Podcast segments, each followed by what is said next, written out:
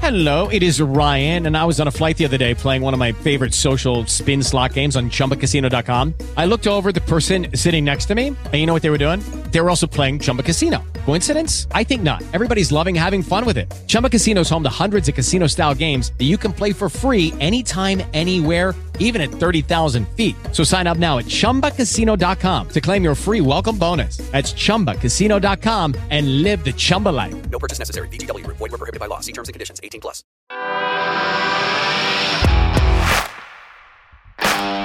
Bienvenido a Esto también es política, el podcast que habla tu mismo idioma, con Mario Girón y Miguel Rodríguez.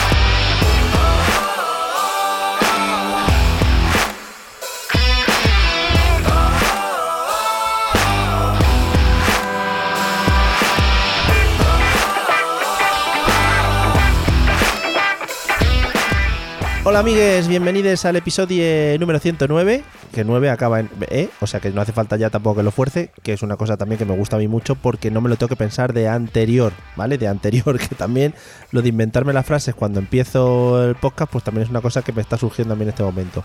Bienvenidos a Esto también es política, el podcast que habla de política en tu mismo idioma y bueno, que en este caso te trae noticias más candentes de la actualidad. ¿Qué tal, Miguel? ¿Cómo estás?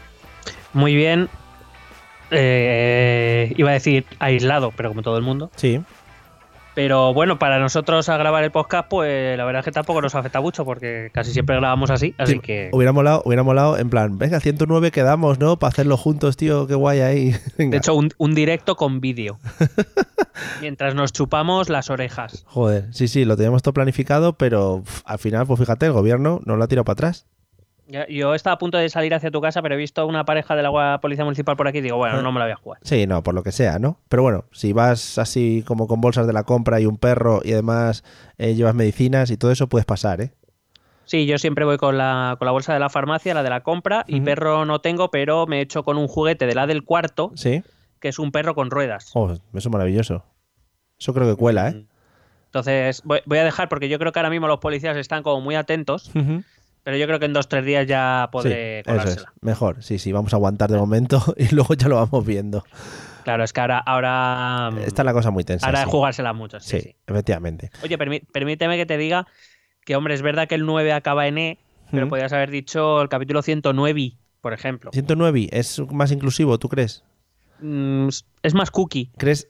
Ya, pero yo tiro siempre por la inclusividad. ¿Crees que el 8 y el... Pero, pero, pero la inclusividad cookie Sí, es mucho mejor. O sea, le da un, le da un extra, efectivamente. Yo, es por si el 8 y el 10 se han sentido un poco excluidos. No sé. No lo sé. ¿eh? También yo lanzo aquí al aire y cualquiera que se quiera eh, poner en un lado o en otro, pues que nos lo vaya contando. Sí, sí. Y luego has dicho que traíamos las noticias más candentes. A mí que siempre me ha gustado más que digas las noticias más cantongas. Y sandungueras. Sí, sí. Y sandungues. A mí siempre me viene a la cabeza eh, Lolita. Lolita y cantando su sarandonga. También te digo. Hombre, por favor, un arroz con bacalao. Que en estos tiempos de crisis, pues viene muy bien, hombre, echarle un poquito de, de sandungueo al asunto. Hombre, si encuentras arroz, también te digo. Efectivamente, también. Bueno, amigos, eh, para encauzar Aunque- un. pe- Perdona, perdona. Sí, no. Aunque te digo, te digo, ¿quería plantearte este tema o prefieres el, el tema papel higiénico o lo dejamos para el Uh, final? Joder, lo dejamos para el final, sí, mejor, porque Venga, va, madre mía. vale, vale. La gente no se ha dado cuenta de que tienen baños al lado de donde hacen sus necesidades. Bien, en fin, vamos a. pero, bueno, bueno, luego hablamos. Sí, sí, correcto. Igual que quieren lanzarlo por las ventanas, todo como si fuera el Bernabéu en el clásico. No sé, Mm, sé.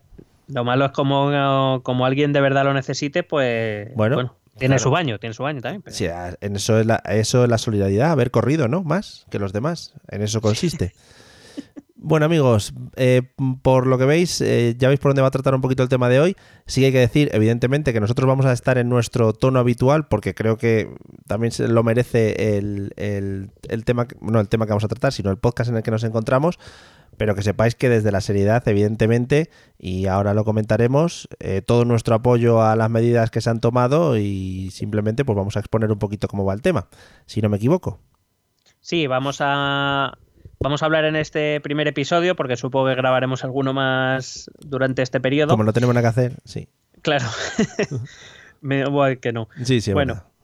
Eh, claro, ya ves tú, un docente con plataforma online y un formador Ya ves. mm, Yo de todo online, tecnología, pues todo tú dirás, no tenemos nada que hacer. Sí.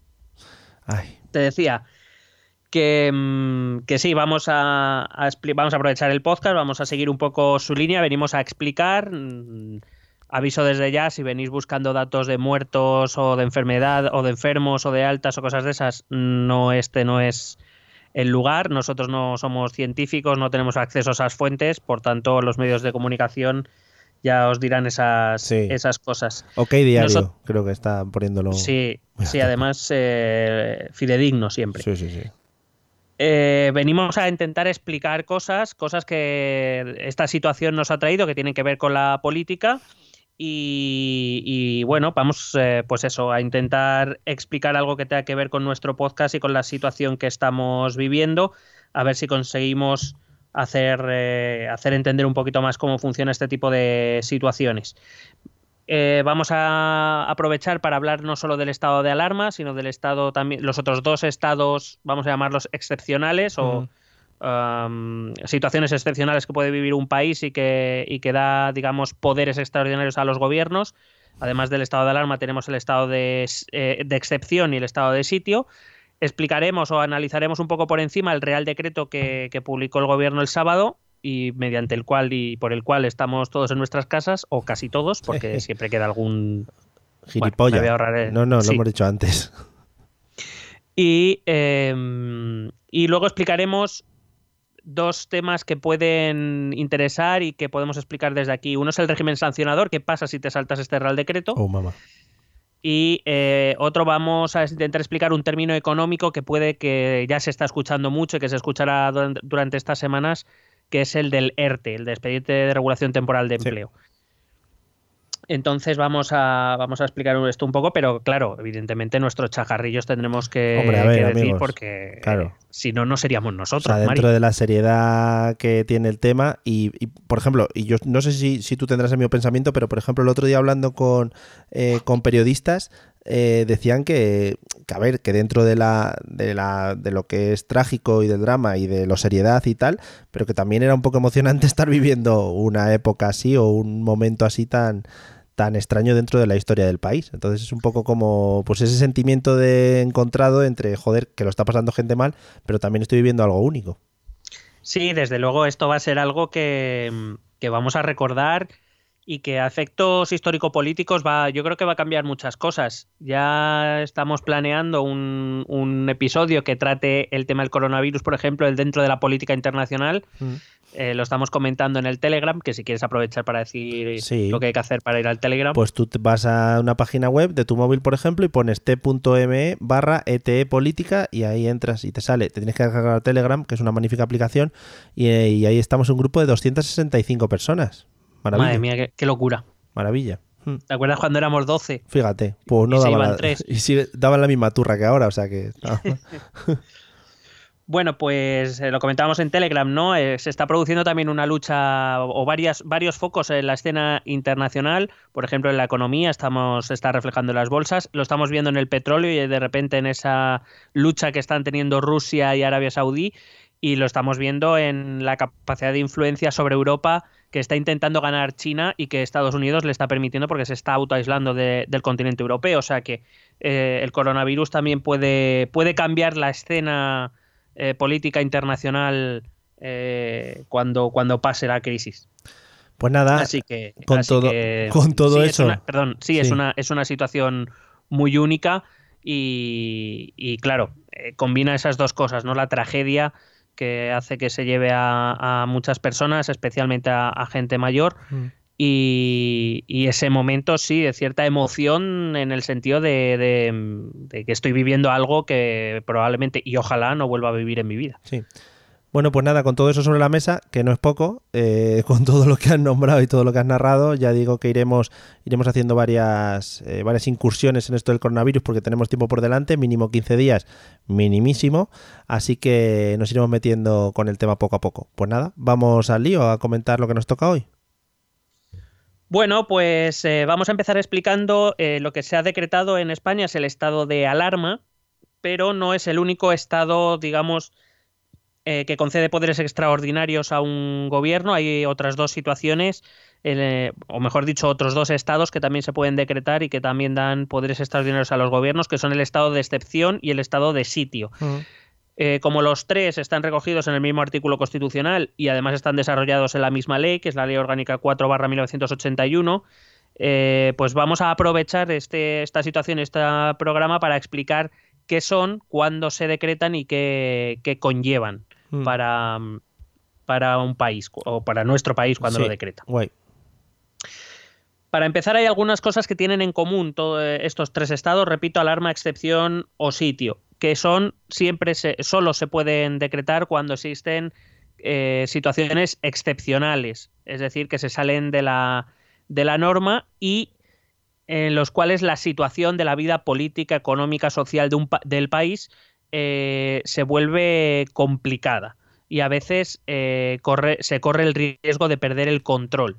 Cuando eso va a ocurrir, o ha ocurrido ya, eh, el gobierno tiene la capacidad de eh, decretar alguno de estos, de estos estados.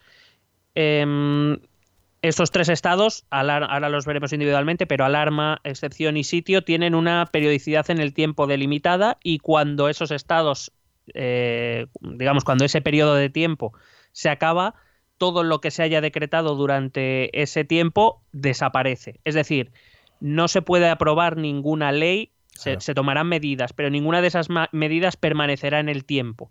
Es decir, si el gobierno ahora en el estado de alarma toma medidas como las está tomando, en el momento que se decrete que el estado de alarma es- se da por finalizado, eh, todo lo que haya decidido durante este tiempo pierde su vigencia y volvemos a la situación anterior. Eh, así que que nadie piense, como algunos van diciendo, que todo lo que están haciendo van a aprovechar y lo van a Sí. dejar. Estaría guay. Eh, Ahora, los bares se quedan cerrados para siempre. Se acabó. Sí, pero no, no solo eso, por ejemplo, la movilización del ejército o eh, Sí, sí, ese tipo de cosas que por lo visto a algunos les preocupa, en el momento que se acabe este estado de alarma o se acabase cualquiera de los otros dos estados si fuesen decretados, terminarían su vigencia. Lo que sí se queda fijo es lo del rey. Que luego, si quieres, tocamos por encima. Es muy rico eso. Em, también tienen otra característica, que son un real decreto que eh, em, se, se- mm, a ver si que entra en vigor, Sí. perdón, que no me salía la expresión, que entra en vigor desde el mismo momento de su publicación. No es como muchas leyes que se aprueban en el gobierno, en el Parlamento, pero hasta que no se publican en el BOE y no suele ser inmediatamente, eh, la, la ley no entra en vigor, o incluso muchas leyes que, por ejemplo, se podrían aprobar ahora y muchas dicen entrará en vigor el 1 de enero de 2021, Ya. por ejemplo. Sí. En este caso, todos los decretos de, de- de declaración de estado de alarma, excepción y sitio entran en vigor inmediatamente desde el momento en que se publican en el Boletín Oficial del Estado. Em, cuidado que, que estemos en un estado de alarma, de sitio o de excepción, no quiere decir que algunas de las medidas que pueda tomar el gobierno no puedan ser impugnables ante la justicia. Es decir, eh, si, el, los gobi- si el gobierno no se atiene a los poderes que se le conceden en cada uno de los estados y alguien cree que está actuando fuera de los márgenes que se le otorgan, se puede impugnar ante los tribunales, ante el Tribunal Supremo. Es decir, que no es que de repente el gobierno ya pueda hacer todo lo que quiera. Lo digo por si alguien está pensando que de repente esto se ha convertido en una dictadura transitoria. Eh, de momento el Estado de Derecho seguirá funcionando y si el gobierno hiciese algo que está fuera de los márgenes que estos estados le conceden, eh, se podría denunciar ante un tribunal y el tribunal eh, recriminar al gobierno y exigirle que, eh, que deje de hacer o que repare lo que ha hecho que estaba fuera de los márgenes. Claro, que no se flipe. También, eh, bueno, supongo, no sé si hablaremos luego de este tema, pero supongo que este sería un buen momento para que eh, hubiese o se abriese muchísimo más por todas las partes el diálogo político, ¿no? Y que se, se diese a todas las a todos los lados o a todos los, los partidos políticos la posibilidad de opinar y la posibilidad de entrar en este toma de decisiones. Eh, sí, claro. ya, Em, vale. O sea, partiendo de lo que conocemos. Claro. A ver, lo lógico, mm, lo lógico sería que por lo menos las grandes fuerzas políticas Sí, estuvieran de acuerdo en lo que se va a hacer. También es verdad que a la hora de tomar decisiones tampoco puede haber muchas voces. ya claro, es que no hay. Eh, estos, estos estados excepcionales suelen requerir que, que haya un centro de decisiones único sí, sí. y que cuantas menos voces opinen, menos discrepancias ha- habrá. Mm, Y más, y más en nuestro país, también te digo. Sí, Pero sí que es verdad que también el gobierno debería hacer un esfuerzo por informar a, a, los miembros de los partidos políticos más importantes, de las eh, comunidades autónomas o de los ayuntamientos más importantes, por lo menos de informar, hacerles partícipe y si alguno de ellos tuviera alguna idea, algo que proponer, que el gobierno estuviera dispuesto a escuchar. Pero la, la- es verdad que a la hora de tomar decisiones, precisamente estos estados se decretan para que las decisiones se tomen desde un solo punto y no Sí. desde 17, 25 o 50 puntos distintos. Sí, bueno, para que le dé agilidad también a la toma de decisiones. Claro, eh, pero, pero claro, eh, la, mm, el, el diálogo, el consenso entre partidos políticos diferentes debería ser, porque más que nada estamos ante una situación excepcional en cualquiera de los tres casos y lo ideal sería que todos estuviesen por la labor de acabar con esta situación para volver a la normalidad lo antes posible. Sí, porque entre que unos y otros, pero bueno, lo estamos escuchando en las noticias, son pocos los líderes políticos que, que, que no salen a hablar para dar puntillita ya de paso, ya que hablan sobre el tema que sea, dan puntillita a quien corresponda. Entonces, pues bueno, eso la verdad es que sigue siendo, desde mi punto de vista y para mí es una opinión personal, es bastante decepcionante. Ni siquiera, ni siquiera ahora son capaces de apartar a un lado eh, sus diferencias, que las tendrán y me parece muy bien. Eh, la realidad es que a este gobierno le ha tocado vivir esta situación, pues es el que hay. Si hubiera sido otro, pues hubiera sido otro. Pero la idea es que todos remen en la misma dirección. Pero salir a decir, no, no, yo apoyo completamente la declaración del estado de alarma, pero Ya, pues tampoco ayuda. ya, sí es verdad. Pues ya verás cuando acabe. Nos vamos a, nos vamos a llenar de Sí, declaraciones. sí, nos, po- Madre mía. nos podemos preparar porque va a ser, eso va a ser un, un festival del humor. Sí, Si te parece bien, bueno, por si acaso también recordarlo eh, y conectando con lo que he dicho antes, eh, que si por lo que sea mm, nosotros, eh, los individuos, los ciudadanos, sufriésemos de forma directa o personalmente o nuestros bienes eh, alguna merma en nuestros derechos, siempre y cuando no esté contemplado en los decretos, Mm. eh, o sufriésemos algún daño personal, nosotros teníamos, tendríamos derecho a reclamarle al Estado una indemnización y el, y el Estado tendría obligación de indemnizarnos. Quiero decir, otra vez que no nos hemos convertido en una dictadura, que seguimos teniendo derechos en cualquiera de los estados. Evidentemente, los estados, y voy a empezar ya a hablar de ellos, se escalonan en gravedad. Mm. El estado de alarma, digamos, es el, el dentro de los tres el más leve, siendo, repito, en una situación excepcional. Eh, después estaría el estado de excepción y el estado de sitio. Entonces, según conforme vas subiendo en esa escalera, en esa escalera cada vez se te restringen más derechos. Mm. Pero evidentemente los tres tienen una, una limitación temporal. Son estados excepcionales y por tanto no van a durar para siempre. Claro. Vamos a empezar con el estado de alarma, que es en el que nos encontramos, si te parece bien. Sí, fenómeno. El estado de alarma eh, se puede declarar en parte del territorio nacional o en todo el territorio nacional, aunque luego veremos el Real Decreto, ya sabemos que este estado de alarma está decretado en todo el territorio. Y eh, según la ley está pensado para situaciones de catástrofes naturales, eh, por ejemplo terremotos, inundaciones, etcétera, eh, mm, crisis sanitarias en los que se incluyen epidemias, mm, que parece ser eh, nuestro caso, Sí. o de contaminaciones graves por paralización de servicios públicos esenciales para la comunidad, que esta fue la razón que arguyó el gobierno de 2010 de José Luis Rodríguez Zapatero para declarar el estado de alarma por la huelga de controladores en aquel puente de diciembre, si no recuerdo mal, Sí, que mandó al ejército a las torres de control y demás. sí. Y luego la última situación que se prevé son situaciones de desabastecimiento de productos de primera necesidad. Si hubiera algún problema de abastecimiento, como digo, de estos productos de primera necesidad, se podría decretar un estado de alarma para crear las medidas y asegurar así el abastecimiento. Eh, eh, como digo, el, estado de alarma lo tiene que decretar el gobierno, eh, pero no, tiene que ser por no, o sea, no es necesario que sea por iniciativa propia. Me refiero, si es si compete a todo el estado, a, a todo el territorio, es cosa del gobierno. Pero puede ser que un presidente de una comunidad autónoma eh, solicita al gobierno que decrete el estado de alarma solo para su territorio. Tiene Claro. esa capacidad. Otra cosa es que el gobierno le haga caso. Claro. Pero vamos, entiendo que si un presidente de una comunidad pide las, la, sí, la- igual es que la ve algo. declaración, Claro. pues es que muy bien no estará la cosa.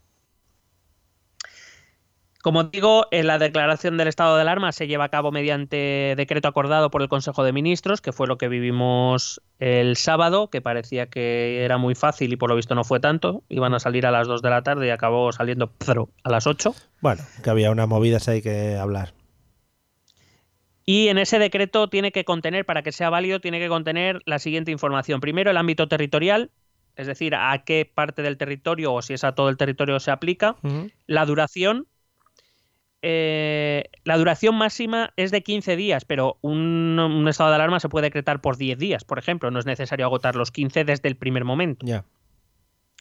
Y los efectos del estado de alarma. Como eso luego lo vamos a ver en el decreto, pues tampoco me voy a parar mucho aquí. Vale. Si se quisiera prorrogar el estado de alarma, eh, ya es necesario a los 15 días o al finalizar el periodo que haya dispuesto el gobierno, por ejemplo, imagínate que en vez de 15 hubiese puesto, pues va a ser de 10 días y a los 10 días se, se dan cuenta de que tienen que alargarlo, Sí.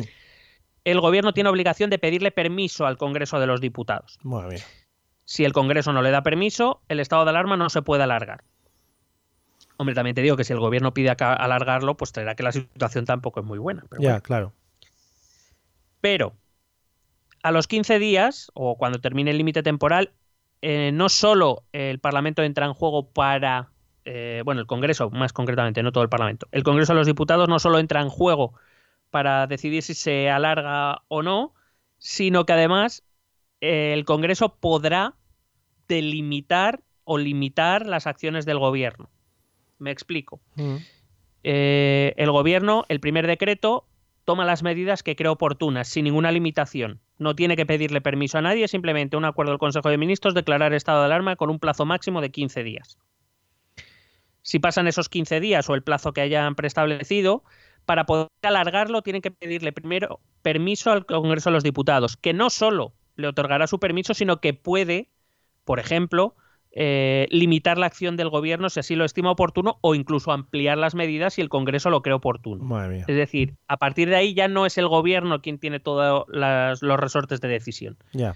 A ver, lo normal en una situación de este tipo es que quien mejor conoce la situación es el gobierno, que es el que está lidiando con esa situación desde hace 15 días Sí. y por tanto no parece previsible que un Congreso se vaya a oponer. Pero si, por Claro. ejemplo, en estos 15 días el gobierno ha tomado alguna medida que el Congreso cree que no es adecuada, se la puede eliminar Ya. si le, si- si le concede la prórroga. Yo no confiaría tanto en nuestros políticos, tal y como está el asunto. Claro, yo he dicho que sería lo lógico, no que eso sea Vale, vale. en España. Vale, vale. Eh, el artículo séptimo de esta ley nos dice que la autoridad competente es el gobierno o Mm. por delegación de este puede llegar a serlo un presidente de comunidad autónoma, pero tiene que ser el gobierno quien le, quien le, mm, quien le conceda ese poder de autoridad delegada. En este caso, en el, en el estado de alarma que estamos viviendo, el- el- la autoridad competente sigue siendo el gobierno y los, eh, la autoridad delegada son los cuatro ministros que se nombrarán, eh, que se nombraron, que salieron ayer en rueda de prensa, por cierto, Sí. y que luego comentaré. Vale. Eh, aunque en este primer tramo el gobierno no tenga necesidad de ninguna votación ni de ningún permiso de, por parte del Congreso, el gobierno sí tiene obligación de informar al Congreso. Con lo cual es de esperar que el miércoles, día 18, Mm. Pedro se presente ante el Congreso e informe de todo lo que están haciendo y de todo lo que le quieran preguntar sus señorías. Em, y tendrá que explicarles todo lo que están haciendo, todas las medidas que están sacando por decreto, Sí. tendrá que explicárselas al Congreso. Pues ya verás. De ahí salen todos, de ahí salen todos infectados. Bueno, sí. A ver, a ver. em, eh, actualmente la, la, la actividad parlamentaria está suspendida, Sí. Lo cual ha creado una duda legal que es si la mesa del Congreso, que digamos es ese órgano que cuando no se reúnen, mm, eh, perdón, la Diputación Permanente del Congreso, que es, por ejemplo, en época de elecciones, cuando se disuelve el Parlamento, se quedan siempre unos representantes de cada partido, dependiendo de la fuerza que tenga cada uno, para tomar las decisiones ordinarias. Sí. A eso se le llama eh, la, la Diputación Permanente. Como ahora la actividad está suspendida, no se sabe si se tiene que obligar a los parlamentarios a acudir a su escaño o, o con que lo haga la Diputación Permanente, que son muchos menos miembros, evidentemente, eh, sería suficiente. Pero veremos lo que pasa el miércoles. Ya verás. Las risas. Eh, bueno, básicamente el de la declaración de alarma es que todas las, eh, las autoridades civiles de la administración pública, de la administración automática, autonómica y de las administraciones locales, todas pasan a depender directamente del gobierno. Eso no quiere decir que las comunidades autónomas o los ayuntamientos no ejecuten cosas. Lo que pasa es que se convierten en precisamente eso, en ejecutores, no en decisores, salvo que el gobierno les dé la autorización para eso. Claro. Eh, pero a partir de ese momento, por poner un ejemplo, la policía autonómica eh, catalana o, o vasca o, o andaluza o la que sea, Sí. Pasa a depender directamente del Ministerio del Interior. A ver, tampoco creo que sea una época en la que, en la que comunidades o ayuntamientos tengan que hacer decisiones muy trascendentales, ¿no? Más que eh, intentar evitar la expansión del virus y que todo el mundo esté bien y todo ese tipo de cosas. O sea, no te vas a poner a decir, "Uh, a ver qué infraestructura voy a hacer para el año que viene. Vamos a planificarlos ahora, ¿no? Entiendo. Eh, sí, pero eh, me refería más a que eh, estas autoridades, las autonómicas y las locales, Sí. no pueden tomar decisiones respecto al asunto que ha provocado Ah, bueno. el- el de- el- el- la declaración de estado de alarma Sí, sí. por su cuenta. Claro que Deberían tiene- contar con el permiso para hacerlo del gobierno central, que es, según la ley, la autoridad competente. que te atienes a lo que te diga el gobierno central y si acaso propones según lo que veas en tu comunidad y en tu región también. Sí, por ejemplo, para que, mm, para que veamos, eh, la Policía Autonómica Catalana, los Mossos de Escuadra, Ujú. pasan, a pasan a depender directamente ahora del Ministerio del Interior. ¿Eso qué quiere decir? ¿Que la Generalitat pierde el control de los Mossos? No. Constitucionalmente sigue siendo suya, pero si el ministro de Interior requiere a Mossos de Escuadra para hacer cualquier cosa, Claro. la Generalitat tiene obligación de poner a, la- a los Mossos al servicio de lo que el Ministerio de Interior le diga. Y no puede hacer, no puede, por ejemplo, decir que los Mossos no se van a prestar a hacer algo. ¿Vale? Claro. Eso es un poco a lo que se refiere. Evidentemente, cuando digo esto es el Ministerio del Interior requerirá al presidente de la Generalitat Sí. o a través del mando único le dirá eh, necesito que Mossos de Escuadra haga esto. Ujú. Y la Generalitat sigue gestionando a la policía autonómica. Es decir, Claro. es la Generalitat, la Generalitat la que tramita órdenes, la que da instrucciones. Pero no puede hacer, no puede contravenir lo que el Ministerio del Interior diga. Ujú. Guay. Vale. Eh, las medidas que se pueden alcanzar con el estado de alarma las recoge la ley muy bien. Limitar la circulación o permanencia de personas o vehículos en horas y lugares determinados. Eh, o condicionarlas al cumplimiento de ciertos requisitos, que esto lo vamos a ver mucho en el decreto. Practicar requisas temporales de bienes, tanto a público como privado. Intervenir y ocupar industrias, fábricas, talleres, explotaciones, repito, mientras dure Claro. el decreto de alarma. Sí. Es decir, el- cuando la declaración de alarma, de estado de alarma se acabe, pues se tendrán que ir. Eh. Eh, limitar o racionar el uso de servicios o el consumo de artículos de primera necesidad. Cuidado que estamos a, a ver si vamos a estar a punto de esto, Ujú. con el papel higiénico. Pues hombre, ya iba siendo hora. Eh, e impartir órdenes necesarias para asegurar el abastecimiento de los mercados. Es decir, viene un poco todo el, el decreto de estado de alarma que hemos conocido hace un- unas horas o Sí. unos días. eh, recoge prácticamente medidas de todos estos Lo han puntos. clavado, sí. La verdad es que sí. Eh, además dice que se podrán tomar todas las medidas necesarias para la lucha contra enfermedades infecciosas, protección del medio ambiente, materia de aguas, etcétera, etcétera, eh, o que podrán intervenir empresas o servicios con el fin de asegurar su funcionamiento. Vamos, todo lo que están haciendo. Sí. Y eso sería básicamente el estado de alarma. Como luego vamos a ver el decreto, tampoco me detengo más. Vale, guay. Vamos al segundo de los estados, subimos un peldaño en gravedad y vamos al estado de excepción. Eh, el estado de excepción se declara o se decreta cuando eh, el libre ejercicio de los derechos y libertades de los ciudadanos Ujú. Eh, está en peligro, cuando la- el funcionamiento de las instituciones democráticas está en peligro, el de los servicios públicos considerados esenciales eh, o cualquier otro aspecto de orden público. Cuando algo resulte tan grave como que el Estado o una comunidad autónoma no es capaz de restablecer el orden por sí misma, se puede declarar el estado de excepción. El gobierno, en este caso, no puede declarar el estado de excepción por sí mismo. Tiene que pedir permiso ya desde el principio al Congreso de los Diputados para poder declararlo. Y para poder declararlo, eh, el el decreto, sí, siempre y cuando, repito, reciba el permiso del Congreso de los Diputados, Sí. deberá contener la determinación de los efectos del estado de excepción, Ujú. con mención explícita de los derechos que se suspenden. Sí. En el, en el estado de alarma no se suspende ningún derecho. Otra cosa es que se vea limitado, pero no se suspende. En el estado de excepción ya se pueden limitar algunos perdón, se pueden eh, suspender Sí. ciertos derechos, es decir, que, que algunos de nuestros derechos no se puedan ejercer. evidentemente, repito, de forma temporal. Si te parece bien, te los eh, relato muy, muy mm, Ágilmente. Muy ágilmente. Por ejemplo, eh, se podría suspender el derecho de la inviolabilidad del domicilio, lo que daría, por ejemplo, eh, carta blanca a la policía o a los jueces para hacer registros en domicilio sin necesidad de orden judicial o sin los trámites necesarios. Sí. Quiero decir, eh, si el juez considera que hay indicios suficientes eh, y pilla tu casa por medio, pues para adentro. Patada a la puerta y a la mierda. Mm. Por ejemplo, el secreto de las comunicaciones. Si el juez eh, o la policía consideran que, que hay información relevante sobre algún tipo de delito, siempre y cuando, me refiero, a ver, no es que vayan a abrir casas porque les apetezca. Ya, claro, hombre. Todo este tipo, este tipo de cosas se hacen siempre en relación a gente, a personas que crean que, se puede, que pueden tener algo que ver con la causa que ha provocado el estado de excepción. Estaría guay. Random, una pizarra, venga. Estas coordenadas, abrir casas por ahí, vamos, como locos. Por ejemplo, se suspendería el derecho al secreto de las comunicaciones, Sí. Es decir, la policía en un momento dado, si te considera sospechoso de, de algo que esté relacionado con el estado de excepción, te puede abrir las cartas, los correos electrónicos, etcétera, Mm. los WhatsApps. Sí, las cartas sobre todo. Ahora hay mucha comunicación por carta, ¿eh? Está muy bueno, cuidado, cuidado que Ah, igual hay que alguna volver. factura puede ser interesante. Ah, eso, eso. Eh, se podría suspender el derecho a libre circulación. Mm. Es decir, ahora nosotros tenemos limitado nuestro derecho a la circulación. Todavía podemos ir, por ejemplo, al supermercado. Bueno, en el estado de excepción puede ser que no salgas de casa. En ningún caso. Ya.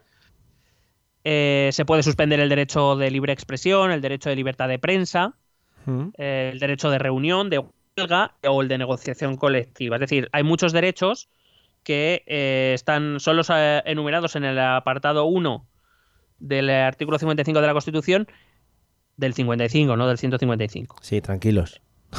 Del 55, pues ahí están eh, seriados una, una serie de listados, una serie de derechos. Esos se podrían suspender con el estado de excepción. Bueno, ese decreto también tendría que recoger las medidas, el ámbito territorial de la excepción, la duración del mismo. Este, de primeras, el primer decreto puede llegar hasta 30 días. Hostia. Es decir, y las sucesivas prórrogas. Es decir, el estado de excepción se puede proclamar por hasta 30 días, repito, siempre y cuando el Congreso Sí, el de los Congreso. Diputados dé el permiso oportuno. Eh, en ese decreto del estado de excepción sí que debe incluir cuál sería la cuantía máxima de las, de las eh, sanciones que se puedan imponer por romper eh, las, las condiciones del decreto del de estado de excepción. Ahora vamos a ver que en el decreto de alarma Sí. esas sanciones que puede recibir la gente por romperlo ya existen, porque Sí. están previstas para la vida ordinaria. Claro. Pero si en el estado de excepción tú rompes lo, la- lo que te, a lo que te obligue el decreto, ese mismo decreto tiene que incluir la, La cantidad sanción. máxima de las sanciones que normalmente, normalmente no, seguro, son superiores a las que ya están preestablecidas. Claro. No tendría gracia si no. Eh, ¿Se ha dado alguna vez un estado de excepción aquí en España? Eh, no, por lo menos en nuestra vida democrática no. Todavía no, ¿no? Tampoco. Aquí solo se había dado un estado de alarma que fue el de 2010, Sí. ni de excepción ni de sitio, que es el que voy a explicar, pero nunca se sabe. chico. Estamos, estamos trabajando en ello. Aunque si recuerdas, en las épocas más calientes del, del procés sí que se pidió en alguna ocasión Sí. decretar el estado de excepción en Cataluña. Sí, sí, lo que le faltaba. Bueno, hay que decir que como es- eh, el gobierno tiene que pedir permiso, le tiene que remitir al gobierno ya, o sea, perdón, el gobierno le tiene que remitir al Congreso todas las medidas que eh, se ha planteado imponer. Y el Congreso tiene derecho a modificar, eliminar o incluir otras medidas. Guay. Em, si recibe el visto bueno del Congreso, el Consejo de Ministros se reúne y firma el decreto de eh, declaración de estado de excepción. Em, dice que si durante ese estado de excepción el Congreso, el gobierno, perdón, considerase oportuno incluir medidas nuevas que no estaban incluidas en esa primera declaración, se le tiene que solicitar la autorización nuevamente al Congreso de los Diputados. Por cada medida que quiera incluir que no esté en ese primer decreto ya autorizado, tiene que pedir eh, permiso al Congreso. Vamos, que ágil, ágil tampoco sería, ¿no? Bueno, se tramita por, por vía de urgencia, pero evidentemente uno, dos, tres días no se los quita nadie. Ya. Te quita la sorpresa. Eh, el gobierno podría solicitar la prórroga de ese estado de, excepción por otros 30 días repito, siguiendo el procedimiento que ya te he contado, y en principio Mm. no hay una limitación de prórrogas, es decir, ca- cada 30 días, si el gobierno lo sigue creyendo conveniente, puede solicitar al Congreso la extensión del estado de excepción, que terminará en el momento en el que el Congreso o, o bien el, el gobierno ya no solicite más Claro, prórrogas o dé por acabado el estado de excepción, o bien cuando aun el gobierno queriendo extenderlo, el Congreso le diga que no. Mm. Ok. Por ejemplo, una de las cosas que se puede hacer con estados de excepción es que la autoridad gubernativa, el gobierno o, o a quien ellos eh, em, A que se digan, apliquen, sí. pueden detener a cualquier persona si lo consideran oportuno por la conservación del orden. Claro. Y si- sin preguntarte. Pero hay veces que lo hacen ya. Dice que la detención no podría exceder de 10 días y que deberá ser comunicada al juez durante, eh, durante las primeras 24 horas. Pero que me refiero que, que esto de estar con un máximo de 72 horas eso se suspende y podrías estar detenido hasta 10 días sin hablar con ningún juez y con nada. Pues muy bien. Eh, se podrán hacer inspecciones, registros domiciliarios, siempre y cuando esas medidas estén incluidas en lo autorizado por el Congreso, eh, etcétera, etcétera. Eh, es muy curioso porque sí que describe detalladamente cómo se tienen que hacer los registros domiciliarios. Dice que tiene que haber, eh, que podrá ser presenciado, por ejemplo, imagínate que van a registrar tu casa en un Sí. estado de excepción. Tú puedes estar presente, pero no es necesario. O Ya. sea, si estás bien y si no. Sí, que se la suda, claro. Pero quien sí tiene que estar, en todo caso, son dos vecinos tuyos. Joder. Dos vecinos que no tienen que ser ni siquiera del mismo bloque, puede ser del edificio de enfrente. Ya. Y en el, en, eh, si por ejemplo están en tu edificio y encuentran dos, fenomenal. Si eh, en tu edificio no encuentran a dos, pues se pueden ir al edificio de al lado o al edificio de enfrente. En los pueblos, por ejemplo, donde no hay bloques de edificios, eh, pues tienen que ser dos miembros del pueblo y si no hay en el pueblo, dos del pueblo de al lado. Madre mía, chico. Pero cuidado, que si la policía en un estado de excepción llama a tu puerta y te dice tienes que venir con nosotros para observar, para ser Sí. testigo de un registro, Sí. tienes la obligación de ir con ellos. Como te niegues, Hombre. te cae la del pulpo. Hombre, pero estaría Más allá guay. de lo que el policía luego haga, ¿eh? Pero Ya, ya. me refiero, ya por sanción te puede caer, te puede caer. Madre mía, chico. Pues nada, estaremos atentos ¿eh? a lo de los testigos. Testigos vecinales. Hombre, ya también te digo, com- como somos aquí los españoles, Hombre, estamos deseando que nos llame para ver qué hay dentro de la casa del otro y luego comentarlo. efectivamente, es una manera de conocer las casas de tus vecinos sin ser invitado. Sí, sí. Correcto. Como digo, puede intervenir toda clase de comunicaciones. Me encanta porque como la ley es del 81 dice incluidas las postales, telegráficas y telefónicas. Por supuesto. Los telegramas, cuidadito con ellos. que podrá intervenir y controlar toda clase de transportes, incluidos los privados, por Mm. cierto. Incluido el tranvía, el barco a vapor y... Sí. Madre mía. Y el ala delta. Hombre, y el Zeppelin, que eso, cuidado ahora. ¿eh? Eh, puede prohibir la circulación de personas y vehículos o eh, directamente. Y si tuvieses una causa de fuerza mayor para moverte, tiene, eh, la autoridad puede exigirte que se lo comuniques hasta con dos días de antelación. Para que Mm. ellos estudien el caso y a ver si te dejan o no te dejan. Fíjate. Em, puede suspender todo tipo de publicaciones, emisiones de radio y televisión, proyecciones cinematográficas, representaciones teatrales, siempre y cuando la autorización del Congreso comprenda, o sea, se haya incluido en el decreto que va a poder hacerlo. Pero sí que aclara que en ningún caso con censura previa, es decir, eh, Sí. hasta que no se ve lo que se está representando, Sí, sí. proyectando, publicando, no se puede. Es decir, no, tú no puedes ir a ver, oye, dime antes de que lo publiques qué es lo que vas a publicar. A ver, la lo última... que pueden hacer es que cuando se... Dime, Tío, dime. La última de Star Wars, que es una puta mierda. Esa que no salga en los cines. Venga, tomad por culo. Por favor, Indiana Jones 4. ¿por Venga, qué? esa que, Bueno. que deje de existir. Eh, me refiero, en el caso de Indiana Jones 4, si fuera un peligro para el orden público y así lo considerase la policía, en ningún caso eh, la, la policía o el juez pueden exigir al cine que se la deje ver antes de proyectarla. Claro, hombre. Tienen que la proyectarán y luego la quitarán. Por ejemplo, si es una publicación que alguna vez, si algún juez sí lo ha decretado, eh, primero se publica y luego se, digamos, se detiene la impresión y la distribución de esa publicación. Nunca se hace con anterioridad. Claro. Eh, por supuesto, toda actuación, toda actividad de partidos políticos, de sindicatos, de asociaciones empresariales, manifestaciones, reuniones, etcétera, tienen que ser eh, solicitadas de manera formal y por escrito y tienen que ser autorizadas. Si no son autorizadas, te metes en un lío bien gordo.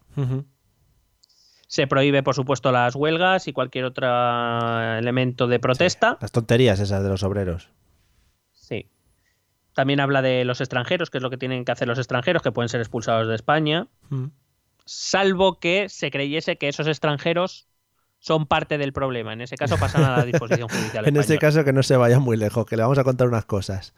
Correcto, le vamos a contar un cuento. Ya verás. Me encanta porque el artículo 25 dice la autoridad gubernativa podrá proceder a la, pro- eh, proceder a la incautación de toda clase de armas, municiones o sustancias explosivas. Por- Claro, hombre, ¿qué es lo que tiene el español medio en casa? Mínimo un bazooka. Que me dé que me dé su escopeta. Los machine guns que empiecen a salir de ahí. Vamos, señores españoles. ¿Cuánto muerde ese perro? Me lo llevo. Claro. Arma blanca. Podré introducir, eh, perdón, intervenir en industrias y comercios. eh, podrá llevar a cabo cualquier medida necesaria de vigilancia. Es decir, te puede poner una, una patrulla o te puede poner a la secreta detrás. O una, o una cámara en el gorro. Y eh, sí que recoge el artículo 28 que eh, las, las- estas medidas que te he estado contando se podrán sumar a las del estado de alarma. Ya te he dicho que es como un escalón más, entonces a todo lo que podía hacer con el estado de alarma se le suma todo lo que te he contado. Ok. Em, vamos al último escalón, al estado de sitio, que sería el- el- la situación más grave. Esta, el, el estado de sitio se puede declarar si se produce una insurrección o acto de fuerza contra la soberanía o independencia de España, Fuerte. Su integridad territorial o el ordenamiento constitucional que no pueda resolverse por otros medios. Entonces el gobierno podrá proponer al Congreso de los Diputados la declaración del estado de sitio. Em, además de lo... Es decir, eh, funciona igual. A, a todo lo que te voy a contar Sí. se puede incluir todo lo que lo de los estados de alarma y de excepción. Vale. Eh, lo único que este estado de sitio, como, como has podido ver, tiene no es tanto una cuestión de orden público como una cuestión de amenaza a la integridad territorial, a la soberanía, y por tanto incluye una movilización de las Fuerzas Armadas. Eso no quiere decir, como estamos viendo, Sí. que los estados de alarma o de excepción no se pueda movilizar a las Fuerzas Armadas. Pero digamos que aquí, en el estado de sitio, las Fuerzas Armadas son las más importantes. Sí. ¿vale? Em, básicamente dice que quien asume todas las facultades, eh, todos los eh, poderes de forma extraordinaria es el gobierno, porque, además dice literalmente, porque dirige la política militar y de la defensa. Sí. Es decir, aquí vamos a actuar a través del ejército. Aquí va a haber guantazos. Y será el ejército quien, digamos, ejecute lo que el gobierno eh, le mande hacer. Ujú. De hecho, lo que se decida no lo publica el gobierno en decretos, lo publica una autoridad militar, que normalmente es el GEMAT, eh, el jefe de la defensa, Sí. eh, lo publica en bandos militares.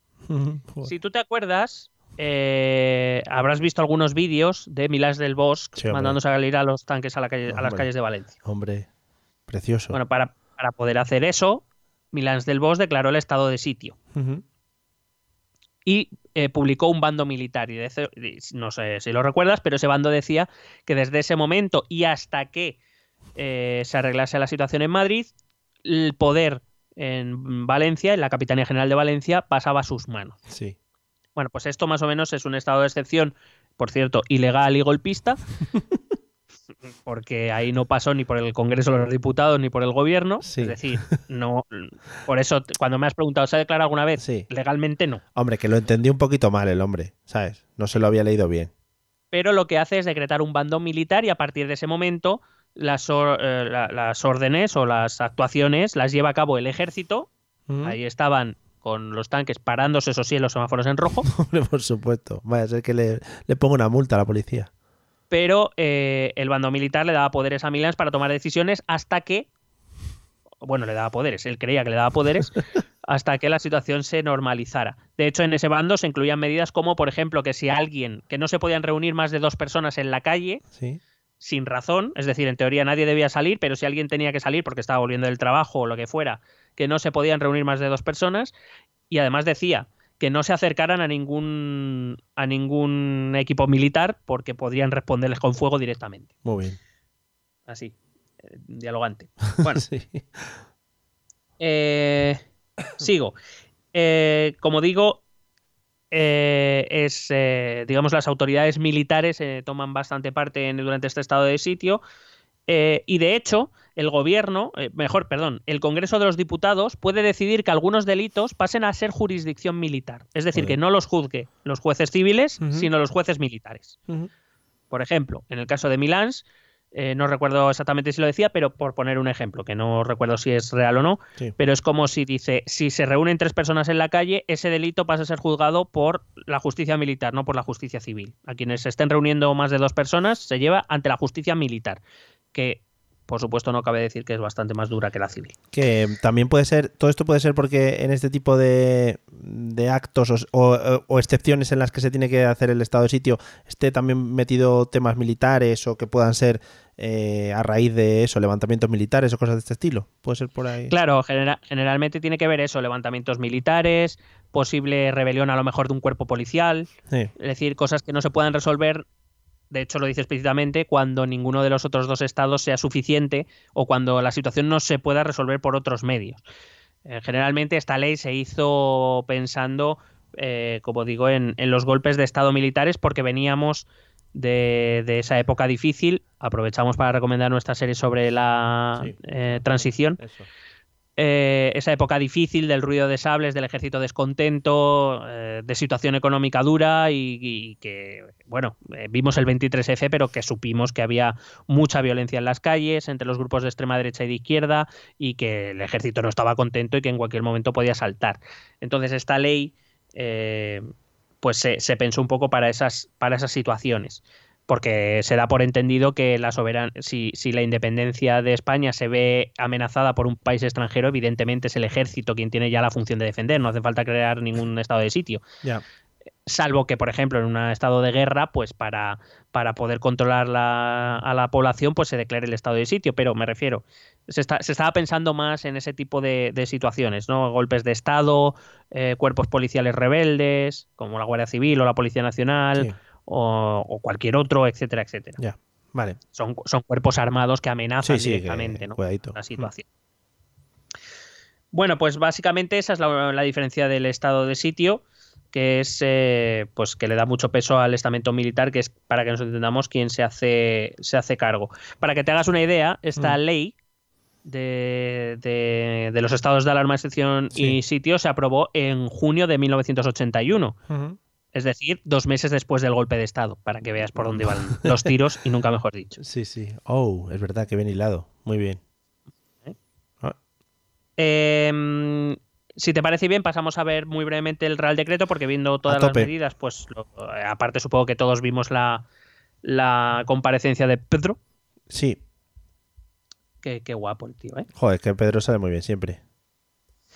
Bueno, el Real Decreto en la exposición de motivos que se hace antes de la, de la declaración eh, o de la- de la- del articulado eh, recalca el gobierno que las medidas son de carácter extraordinario, pero que son temporales, evidentemente, no hace falta que lo diga porque Por ya la ley le obliga a que sean temporales, pero bueno, para que la gente se quede tranquila. Qué guay.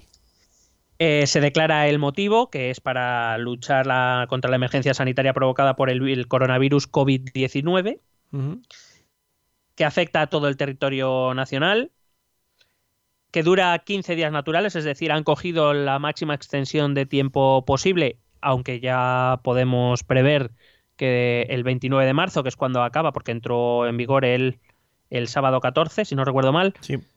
eh, pues es de prever que el 29 de marzo el gobierno, bueno, ya antes, supongo, el 28, solicitará al Congreso la extensión de esos 15 días, nuevos 15 días, la extensión del, del estado de alarma, que declara la autoridad competente como el gobierno, pero como autoridades delegadas, es decir, aquellos que van a dirigir esta crisis a los cuatro ministros que salieron en rueda de prensa, la ministra de Defensa, Margarita Robles, eh, el ministro del Interior, Fernando Grande Marlasca, el ministro de Transportes, Movilidad y Agenda Urbana, José Luis Ábalos, y el ministro de Sanidad, Salvador Illa. Dice que para todas las áreas que no cubran esos ministerios, eh, la autoridad competente o delegada, mejor dicho, será el ministro de Sanidad. Es decir, para que nos entendamos, el ministro de Sanidad va a ser quien coordine eh, todas las actuaciones que se hagan desde el gobierno en este estado de alarma. Poco marrón le ha caído este hombre, ¿eh? Sí, la verdad es que el Salvadorilla seguro que no pensaba que iba, que iba a enfrentarse con esto. Dijo, vaya, vaya.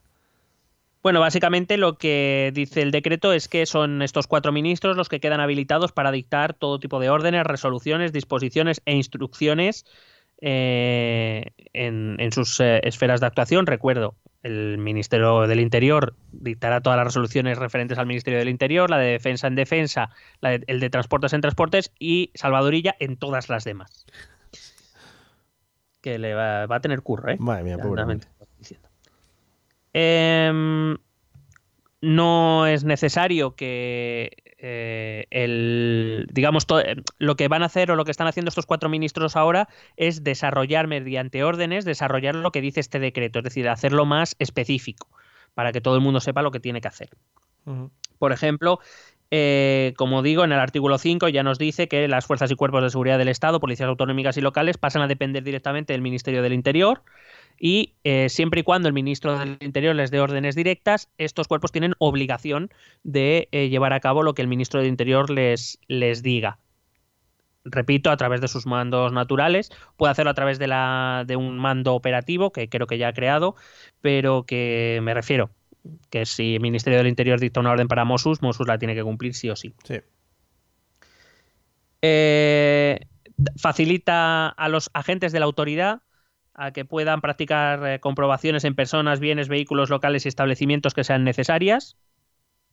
Mm, por comprobaciones eh, entiendo que estamos hablando de identificaciones. Sí. Eh, dice que a tal fin la ciudadanía tiene el deber de colaborar y no obstaculizar la labor de los agentes de la autoridad en el ejercicio de sus funciones. Hombre, estaría cojonudo. Eh, Bueno. Si nuestro comportamiento eh, impidiera u obstaculizara su labor, nos deberíamos remitir al eh, régimen sancionador que luego te explicaré. Vale. Todos los cuerpos de asistencia e intervención de emergencias de protección civil también quedan eh, bajo el mando del, del ministro del Interior, es decir, dejan de depender directamente de sus, de sus administraciones autonómicas o locales. Repito, eso no quiere decir que esas órdenes se tramiten a, a través de, esos, de esas instituciones, pero que tienen que cumplir lo que diga el Ministerio del Interior. Si el Ministerio del Interior lo considera oportuno, los puede poner bajo su mando directo, ¿eh? no hay problema tampoco. También puede hacer uso el ministro del Interior de toda la seguridad privada y eh, podrá, también dice que podrá requerir la actuación de las Fuerzas Armadas, que ya sabemos que han sido desplegadas, la UME, la Unidad Militar de Emergencias, Sí. Ha sido desplegada en 14 ciudades ya, creo, 7 el primer día porque es donde tenían las bases y otras 7 durante el día de hoy y entiendo que se seguirán desplegando. Eh, el artículo 6 deja claro que cada administración conserva las competencias que le otorga la legislación, lo que no quiere decir que cuando eh, el, cualquiera de los ministros delegados tome una decisión, esos, esas administraciones deben seguir lo que esa eh, lo que ese ministro les diga Eh, y todo aquello en lo que no les diga las administraciones pueden seguir actuando y tomando decisiones en su ámbito competencial Ya. Eh, lo que pasa es que para que nos hagamos una idea todo lo que significa por ejemplo educación está transferido a las comunidades autónomas pero hay que hacer lo que haya dicho el gobierno porque está incluido en el decreto Claro. Sanidad, evidentemente, lo va a centralizar todo el Ministerio de Sanidad. Eh, transporte, pues eh, el, el ministro puede hacer también uso de todo eso. Quiero decir, dependiendo de las decisiones que tome el gobierno, eh, las administraciones podrán seguir tomando decisiones propias o no. Pero por poner un ejemplo, mm, recogida de basuras es un ámbito eh, competencial local y salvo que el gobierno diga lo contrario, los ayuntamientos tienen que seguir gestionando. Claro, claro. Mm. Luego llega el artículo 7, que es el que más nos interesa como ciudadanos, aunque está bien conocer los demás y para eso estamos nosotros aquí. Hombre, por supuesto. El artículo 7 titulado Limitación de la libertad de circulación de las personas. Mm. Me ha faltado que pusieran humanas. Hombre, por si acaso. Eh, sabemos que no se puede salir a la calle eh, y solo se podrá circular por las vías de uso público para las siguientes cuestiones. Para la adquisición de alimentos, productos farmacéuticos y de primera necesidad. Para la asistencia a centros, servicios y establecimientos sanitarios. Para desplazarse al lugar de trabajo, para retornar de cualquiera de esos lugares al domicilio habitual, Claro. porque si no, claro, Imagínate, te quedas en la farmacia, por ejemplo. a vivir. Claro. Eh, para asistir o cuidar a mayores, menores, dependientes, personas con discapacidad o vulnerables. Eh, para desplazarse a entidades financieras y de seguros. La gente se pregunta por qué. Bueno, primero, desplazarse a entidades financieras hay que entenderlo también como ir al cajero, por ejemplo. ¿eh? Sí. No es entrar a una oficina. Sacar las monises. Claro. Eh, aparte que afortunadamente las, eh, las entidades financieras ya tienen una banca online muy desarrollada Sí, vamos. y yo creo que pocos necesitamos ir al banco ya físicamente, salvo para No. hacer alguna gestión extraordinaria, pero en nuestro día a día, en principio ya pocos pisamos o deberíamos pisar ya las oficinas. Por otro lado, las, las oficinas de seguros sí que son importantes. Voy a poner un caso trágico, pero que nos puede ocurrir, que es que, por ejemplo, algún familiar eh, fallezca, Claro. que no tiene, repito, no tiene por qué ser por el coronavirus, ¿eh? Sí, sí. simplemente que fallezca. Sí, la porque- gente sigue muriendo por otras porque la cosas. gente muere y aparte del coronavirus hay muchas otras cosas que están pasándole a la gente, hay muchas Incluso enfermedades, más. los hospitales siguen Sí. teniendo muchos otros enfermos. Sí. Eh, pues por ejemplo hay que tramitar algo con los seguros de eh, pues de entierro o de los seguros de deceso, por ejemplo. Pues es que eso hay que hay que hacerlo en ese momento, no, Claro, no. hay otro momento para gestionarlo. Igual que a lo mejor pero- otras gestiones de otros de los seguros, de otros seguros sí pueden esperar, hay otros que no. Entonces, los seguros deben, las oficinas de seguros, al menos parte de ellas deben permanecer abiertas. Dice que también podemos salir a la vía pública por causa de fuerza mayor o situación de necesidad, lo cual es un poco ambiguo y entiendo que aquí la cuestión sería que si tú estás en la calle por una cuestión de fuerza mayor eh, y te para la policía, que le puedas explicar y que la policía entienda que eso es una causa de fuerza mayor. Entiendo, por ejemplo, que una causa de fuerza mayor pues es eso, ¿no? Un pariente muy cercano que, que pueda estar muy mal, pues a lo mejor sí que es una causa de fuerza mayor. O que se te Eh, quema la casa también puede ser.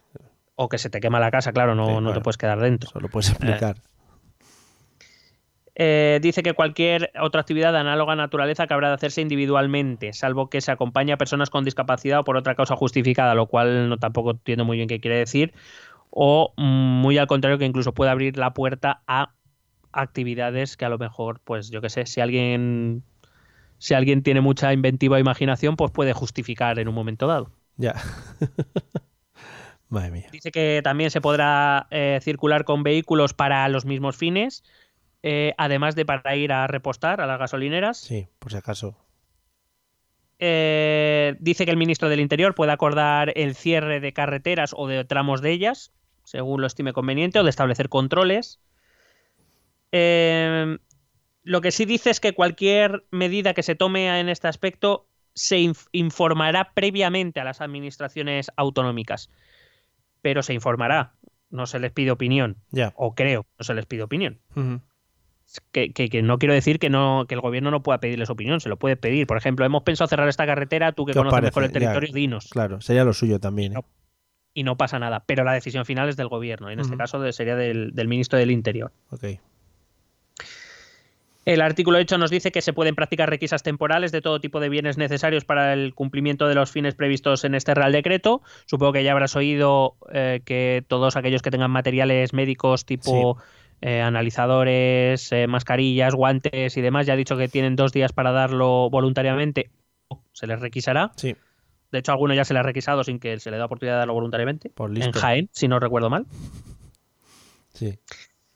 Dice que también podrán imponerse la realización de eh, prestaciones personales obligatorias imprescindibles para la consecución de los fines de este Real Decreto. Por ejemplo, como digo, uno el ejemplo sería que a la Guardia de Seguridad Privada se le eh, se les eh, llame para hacer labores de seguridad pública o Joder. médicos de la privada, etcétera, etcétera. Sí que les molaría.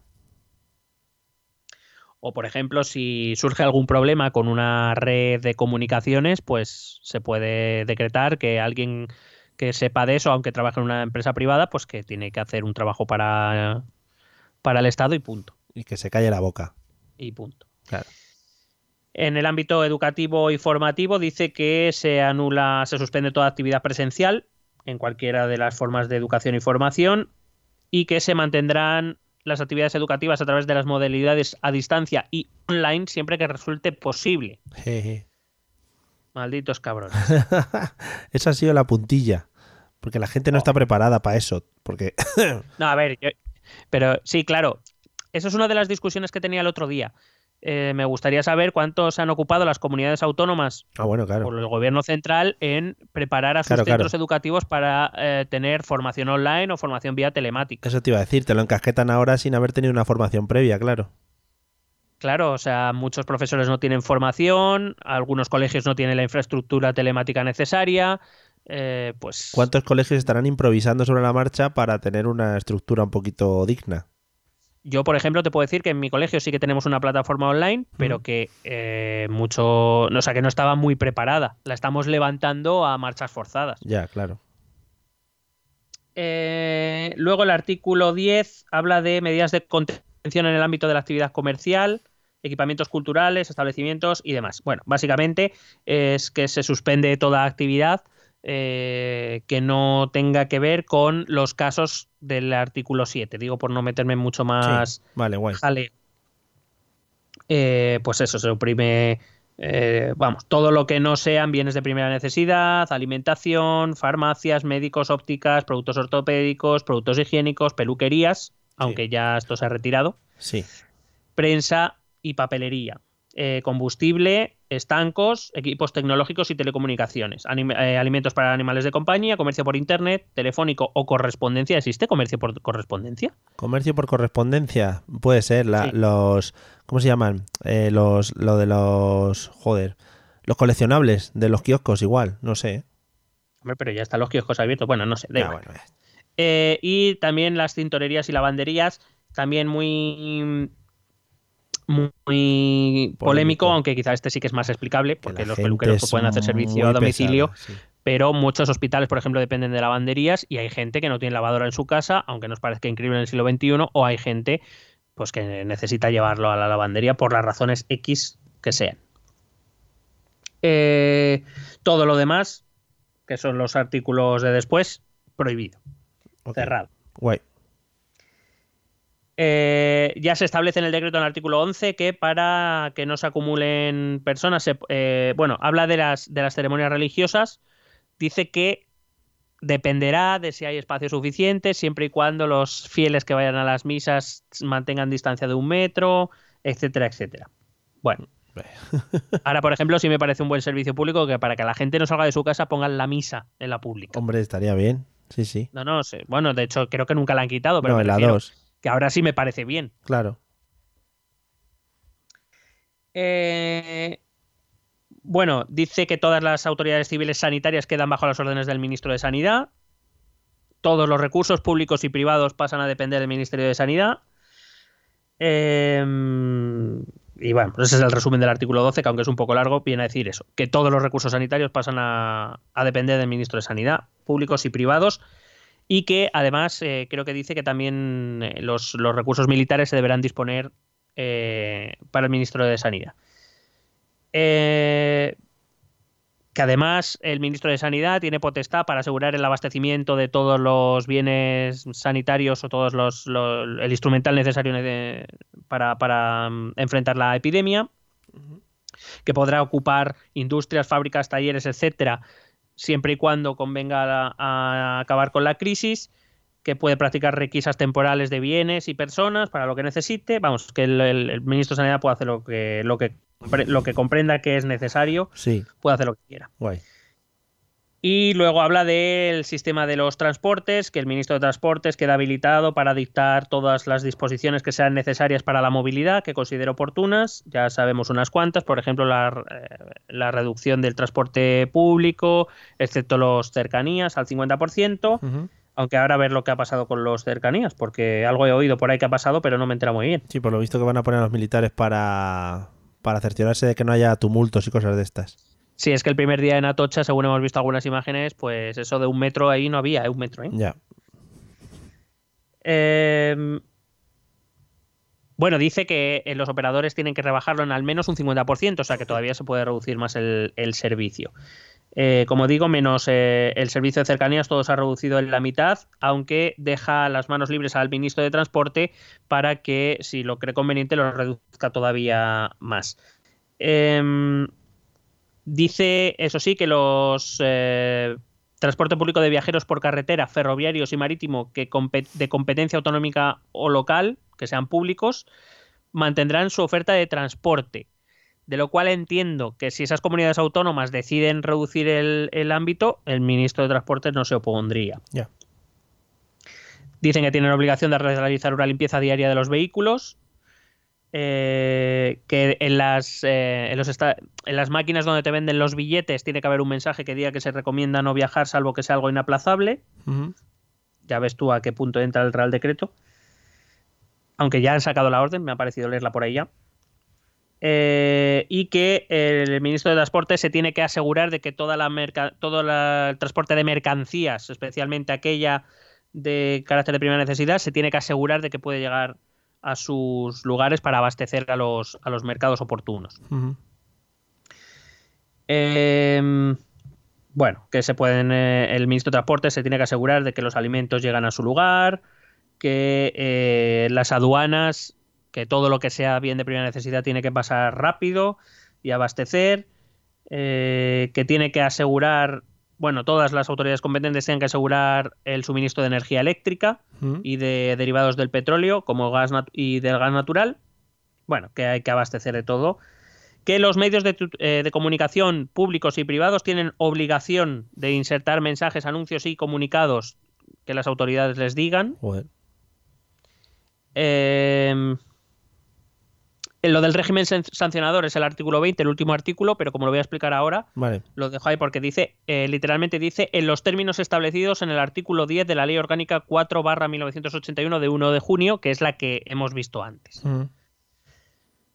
Em, dice que queda excluido de todas las limitaciones el personal diplomático Sí. de extranjero, que se suspenden los plazos procesales, es decir, si alguien tenía un juicio, pues se suspenderá hasta que se reanude la normalidad Ujú. o cualquier otro trámite procesal. Entiendo que también los trámites administrativos, que es eh, la disposición adicional tercera, por ejemplo, si se te caduca el DNI el Claro. 27 de marzo Vaya, pues. y deberías pena. renovártelo, en principio, aunque caduque en fecha, eh, digamos que tu DNI se ha parado el, 11 el, el 14 de marzo y tendrás 13 días a partir de que se reanude la normalidad. También te digo la que le va a caer a todas las comisarías, tan- también te digo que va a ser bueno. A unas risas. Sí. Eh, bueno, que todos los trámites administrativos quedan suspendidos. em, y que eh, los miembros de las Fuerzas Armadas eh, em, tendrán carácter de agentes de autoridad. Es decir, si por ejemplo se establece que la- el ejército hace funciones de policía, por ejemplo, Sí. eh, pues es- tienen el mismo rango de autoridad que tiene una- un policía. Lo digo porque en, no, los, los, eh, soldados no tienen eh, carácter de agente de la autoridad porque no lo son Claro. dentro del territorio. Entonces, Supongo que también necesitan una formación especial y todo eso. O sea que- Claro. Bueno, eh, básicamente este es el decreto que todos conocemos. Sí. ¿Qué pasa? ¿Qué pasa, ¿Qué pasa? si nos saltamos algo de esto? A ver, amigos, apunten. A pu- fuego. Apunten. Bueno, si vamos al Real Decreto, como te digo, en su artículo 20, que se titula régimen sancionador, Sí. Pues, su Le- título ya lo dice todo, también te digo, ¿eh? Eh, sí, pero como te acabo de leer, nos envían directamente a la Ley Orgánica 4 1981, Sí. que regula los estados de alarma, excepción y sitio. Si Mm. vamos a esa Ley Orgánica, en su artículo 10 solo dice lo siguiente. El incumplimiento o la resistencia a las órdenes de la autoridad competente en el estado de alarma será sancionado con arreglo a las leyes. No dice nada más. Así que esto parece un cluedo, ¿sabes? Sí. tienes que ir de pista en pista, o yo que sé, o el, o el, o el, yo que sé, el supermarket. ¿Tú te acuerdas de aquel programa? ¿Cuál? El Su- supermarket. Ese que, supermarket. que podías coger todo lo que quisieras de un supermercado. Sí, y que el juego final era que tenías pistas escondidas entre los productos y entonces había una pista que te llevaba al siguiente producto donde había otra pista, ¿sabes? Tenías que ir del pan de molde al atún en lata, sí, sí, ¿sabes? sí, hombre, era maravilloso. Mm. Bueno, pues esto parece eso. te vas del decreto a la ley, de la ley a las leyes. Bueno, Mm. pues venga. Eh, la desobediencia a la autoridad se sanciona en dos leyes españolas. Por un lado, el Código Penal y por otro lado la Ley de Seguridad Ciudadana, la más conocida como Ley Mordaza. Sí. Si vamos al Código Penal, la desobediencia es castigada en su artículo 556, em, punto 1, con penas de prisión entre tres meses, de, entre tres meses y un año de cárcel, o multa de 6 a 18 meses. Espérate. Por salir a fumar a la calle. Pero la jurisprudencia española, el Tribunal Supremo, dice que desobedecer una orden genérica, es decir, que no está expresamente dirigida a ti, con tu nombre y tus apellidos, Sí. no puede ser considerado como delito. Por tanto, no sería aplicable el Código Penal. Vaya. Es decir, si ahora todos y cada uno de los ciudadanos españoles recibiésemos eh, uno- un requerimiento del gobierno en el que se nos exige con nuestro nombre y apellidos y se nos dice que no podemos salir a la calle y salimos de casa y un policía nos pilla, en ese caso sí que podría entrar el Código Penal. Como no se ha hecho ni se va a hacer, se ha dado una orden genérica, como hemos leído en el Real Decreto, Sí. eh, la jurisprudencia española dice que el Código Penal no es aplicable. Así que, en principio, digo en principio, ya lo explicaré por qué, si sales a la calle cuando no debes y te pillan, no irás a la cárcel. En principio. Vale. Así que tenemos que ir a la otra ley que te comentaba, la Ley de Seguridad Ciudadana o Ley Mordaza. Aquí tenemos que ir a su artículo 39, donde se establecen sanciones por desobediencia a la autoridad de diferentes grados. Por ejemplo, si es una desobediencia leve eh, o una sanción leve, va, es una multa de 100 a 600 euros. Si es una multa grave, también está subdividido en tres grados. Si es mínimo de 601 a 10.400 euros, que ya sube un poco. Sí, un poquito. Si es grado medio, entre 10.401 y 20.200 euros. Bueno, un piquito. Y si es una sanción grave, pero en su grado máximo, estaríamos hablando de multas de entre 20.201 y 30.000 euros. Pues fíjate. Te hacen el mes. Sí, te apañan. Pero también existen sanciones muy graves. Las sanciones muy graves también están divididas en, en- en grados. Si es un grado mínimo dentro de falta muy grave, las sanciones van entre 30.001 euros y Mm. 220.000. Muy rico el rango ahí también, ¿eh? El grado medio va de 220.001 a 410.000 euros y el grado máximo, o sea, la pena ma- o sea, la sanción más grave de todas, sanción muy grave, grado máximo, entre 410.001 euros y 600.000 euros. Vamos, que por eso los cuñados que se comunican por Instagram y WhatsApp y todo esto dicen que las penas eh, pueden ir entre 100 euros y 600 mil, ¿no? Las multas. Claro. Claro, pero eso eh, nosotros no vamos a afinar mucho más, pero algo más sí vamos a afinar. Eh, si alguien quiere ver la ley de seguridad ciudadana, eh, que es leve, que es mm, grave y que es muy grave, está desarrollado en los artículos 35, 36 y 37. Muy Eso, repito, en el 35 las leves, en el 36 las graves y en el 37 las muy graves. De lo, todo lo que yo he leído, aunque, cuidado, digo cuidado porque la interpretación luego es del juez Claro. depende de lo que cuente el- la policía o quien te denuncie. Pero, digamos que así en términos genéricos, el artículo que yo creo que más se acerca es una falta grave, que sería el 36.6. Es decir, dentro de las faltas graves hay una que dice literalmente esto. La desobediencia o la resistencia a la autoridad o a sus agentes en el ejercicio de sus funciones cuando no sean constitutivas de delito.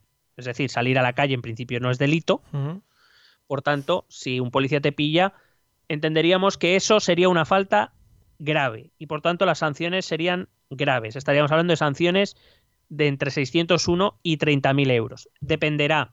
Dependerá de la interpretación que haga el policía o el agente de la autoridad. Sí. Eh, evidentemente no es lo mismo si has salido a fumar y estás en tu portal que si te has ido a correr por todo Madrid. Que eres un Y vas por la mitad de la Gran Vía haciendo footing. Y meándote. Claro. Pero digo que hay otros supuestos, alguno leve y alguno grave, que también podrían entrar según la interpretación de los agentes de la autoridad. Así que ahí lo dejamos. Cuidador. Eh, eso sí, si además de que te pillan, estando donde no debes estar por causas que no debes, eh, que no son justificadas, Ujú. y además te resistes a la autoridad, entonces sí se convertiría en un delito y lo que entraría sería el Código Penal. Ya. Entonces, imagínate una falta grave, vamos a ponerle incluso la más leve, 601 euros, pero con una multa, esa multa se multiplicaría por multa de 6 a 18 meses, imagínate, imagínate la más mínima, 601 euros, Mm. 6 meses. Estaríamos hablando de unos 180 días, multiplica. O sea que... Sí, que- Lo digo, lo digo por la razón, no sé si has visto el vídeo de este hombre al que le echa la bronca cuatro policías Sí, sí, lo he visto, sí. y el hombre dice, sí, pues eso, Es- eso puede ser resistencia a la autoridad Sí. Y entonces eso sí podría ser constitutivo de delito, iría por el Código Penal, no por la Ley de Seguridad Ciudadana. Que nunca he entendido mm, qué ganas eh, enfrentándote a cuatro policías cuando además pues vas calmado por la calle, no estás escondiendo nada. Es decir, ¿qué cojones ganas? Le dices, sí, policía, me voy a mi casa, hasta luego, gracias. Y además que por lo visto vivía al lado. Pues claro, pues eso mismo. En fin. Bueno, para acabar el programa vamos a hablar, va- vamos a explicar qué es un ERTE, que es una, una terminología económica, económico-laboral, que vamos a escuchar, que ya estamos escuchando bastante y que vamos a escuchar Hombre. probablemente incluso con medidas que tome el gobierno en los próximos días. En esta casa nos hemos comido uno, creo ya, ¿eh? Estamos ¿Sí? en ello, estamos en ello. En Bueno, fin. pues vamos a explicar lo que es. ERTE son las siglas de Expediente de Regulación Temporal de Empleo, eh, que digamos es la hermana de los ERES. Sí. ¿Vale? El, el ERE todo el mundo lo conoce, expediente de regulación de empleo. Bueno, pues el ERTE es una hermana que se diferencia en algunas cosas, pero que también tiene mucho de parecido. Es una figura legal que pueden usar los empresarios para suspender los contratos de trabajo o reducir las jornadas laborales, dependiendo de la situación, siempre de forma temporal, cuando, siempre y cuando, claro, haya causas justificadas que lo aconsejen. Esto está regulado en el, el Estatuto de los Trabajadores, si alguien lo quiere consultar, dentro de la sección tercera, que se titula Suspensión del contrato. Y es una mezcla, porque no está especificado como tal, pero es una mezcla de los artículos 45, donde se explican las causas y efectos de la suspensión de un contrato, 47, que explica eh, las causas que pueden llevar a la suspensión del contrato, y 51, que habla del despido colectivo. Digamos, es una mezcla. Eh, tanto el ERE como el ERTE conllevan procedimientos complejos que son controlados por la inspección de trabajo, no son, no son procesos sencillos ni rápidos normalmente. Claro. Eh, la diferencia principal entre el ERE y el ERTE es que en el ERE la suspensión del contrato es definitiva, es decir, te despiden y ya. Ya, correr. Mientras que en el ERTE la suspensión es temporal, es decir, te despiden y cuando la situación que ha provocado ese despido eh, eh, finalice, esa persona retorna a su puesto de trabajo con las mismas condiciones que tenía antes. Digamos, ese contrato queda en suspenso y se reanudará tal y como se había dejado. Eh, en nuestra situación actual, el gobierno ha anunciado, todavía no ha sacado medidas, Sí. eh, se le está criticando mucho por eso. En principio las va a sacar mañana martes 17, pero ya sabemos que Sí, esto, bueno. esto es un- un- una incógnita. Em, el gobierno ya ha anunciado que presentará eh, medidas económicas que ayudará tanto a las empresas como a los trabajadores y ya han dejado caer que facilitarán los ERTES para que sean Claro. más rápidos y efectivos. Eh, como digo, este paquete en teoría debería detallarse mañana martes 17 si PSOE E y Unidas Podemos consiguen ponerse de acuerdo. Al final, un per- dime, perdona, dime. al final es como si eh, te pasara a pagar el gobierno parte de lo que tú estás cobrando, ¿no? Para dejar a la empresa sin esa carga económica. Bueno, eh, no. Entonces, Eso es lo que están haciendo en Alemania. ah, En Vale. Alemania, eh, el eh, gobierno ha acordado con el- los trabajadores y con los sindicatos que el gobierno se hace cargo del 75% de los traba- del sueldo, sí. El otro 25% lo paga la empresa y los trabajadores renuncian a cinco días de vacaciones. De momento, si hay que ampliar más, pues ya se verá. Sí. Pero en ningún momento el contrato está suspendido. Ya. Es decir, la empresa no funciona, el trabajador no va a trabajar, Ah, bueno. O sea, pero no, el deja contrato de- sigue activo. de- sigue cotizando. Correcto. Lo que pasa con los ERTES es que el contrato cesa. Ya, ya. Es decir, eh, bueno, ahora, ahora voy con eso. Vale. Em, en un ERTE, el empresario no tiene que abonar indemnizaciones, pero sí adquiere el compromiso, como digo, de reincorporar a los trabajadores que se ven afectados por los ERTES eh, cuando termine el periodo de tiempo estipulado y debe seguir pagando. el- la ley dice que debe seguir pagando las cuotas de la seguridad social que le corresponden a la empresa. Es decir, eh, si yo me viese afectado por un ERTE, Sí. mi jefe no me tendría que pagar indemnización, no me pagaría el salario, pero sí debería seguir pagando la seguridad social que le corresponde, pues sabes que una parte la paga el trabajador y otra la empresa, Sí. bueno, pues la parte que le toca a la empresa la debería seguir pagando hasta que yo me reincorpore, bueno, pues la seguirá pagando igual. Sí, Eh, digamos que lo que se quita son la indemnización y el salario. vale.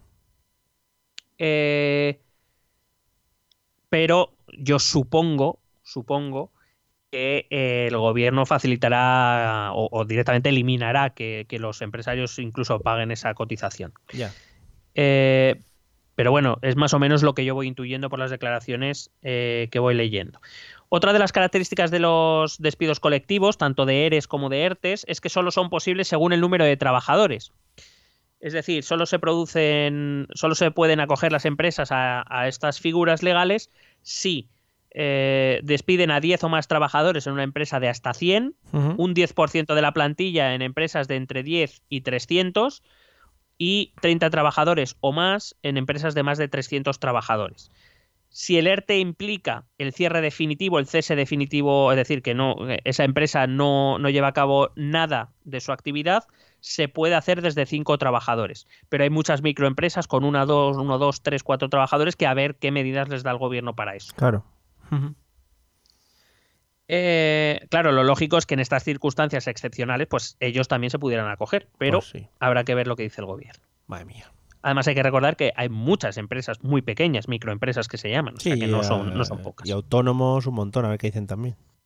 A ver, a ver qué, qué hace los autónomos, para los autónomos también. Mm. Eh, bueno, como digo, este Estatuto de los Trabajadores recoge los supuestos en los que se puede iniciar un proceso de ERTE, que son económicas, eh, es decir, que la empresa vaya como el culo, que esté perdiendo dinero, etcétera. Eh, cuestiones técnicas, cuando haya cambio en los instrumentos de producción y durante un tiempo pues esos trabajadores no tengan nada que hacer. Claro. Cuestiones organizativas, el modo en que se organiza la producción. Puede ser que haya que desplazar, recolocar y durante un tiempo y hasta que se sitúen las cosas, pues la empresa no funcione. Por cuestiones productivas, por ejemplo, una empresa que mm, produce lavadoras quiere cambiar su producción a, eh, yo qué sé, mm, aparatos de aire acondicionado, Sí. tiene que, eh, digamos, tiene que eh, cambiar toda su organización, tiene que cambiar todas las máquinas, tiene que cambiar todo su modelo de producción, pues durante ese tiempo no produce. Entonces se puede acoger a un ERTE. Pero al que se van a acoger todas las empresas en esta, ah, en esta ocasión van a ser la quinta, el quinto supuesto que es por causa mayor, por cuestiones de causa mayor. Eh, mientras en el resto de procesos, eh, perdón, de causas, he dicho, el proceso es bastante largo, hay que aportar mucha documentación, hay que hacer muchas consultas, la inspección de trabajo está al mando. En estos supuestos de causa mayor, eh, la inspección de trabajo simple es un proceso más rápido, se suele tardar un máximo de cinco días y simplemente la inspección de trabajo lo que tiene que hacer es asegurarse que la causa mayor que alega el empresario existe. Vamos. En, en este caso yo creo que la inspección de trabajo Está bastante claro, sí. puede, puede dar por hecho eso. Em, habrá que ver cuál es el plazo temporal que decreta el gobierno, a lo mejor intenta reducirlo de 5 a 3 o a 2 días, y si lo convierte en prorrogable, porque claro, también el, eh, cuando tú declaras un ERTE, tú suspendes el contrato por un tiempo, tienes Claro. que decir qué tiempo lo suspendes. Sí.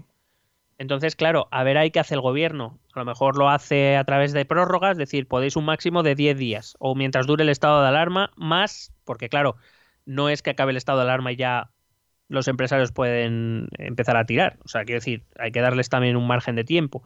Entonces, habrá que ver esos, esos plazos temporales que se le da a los empresarios.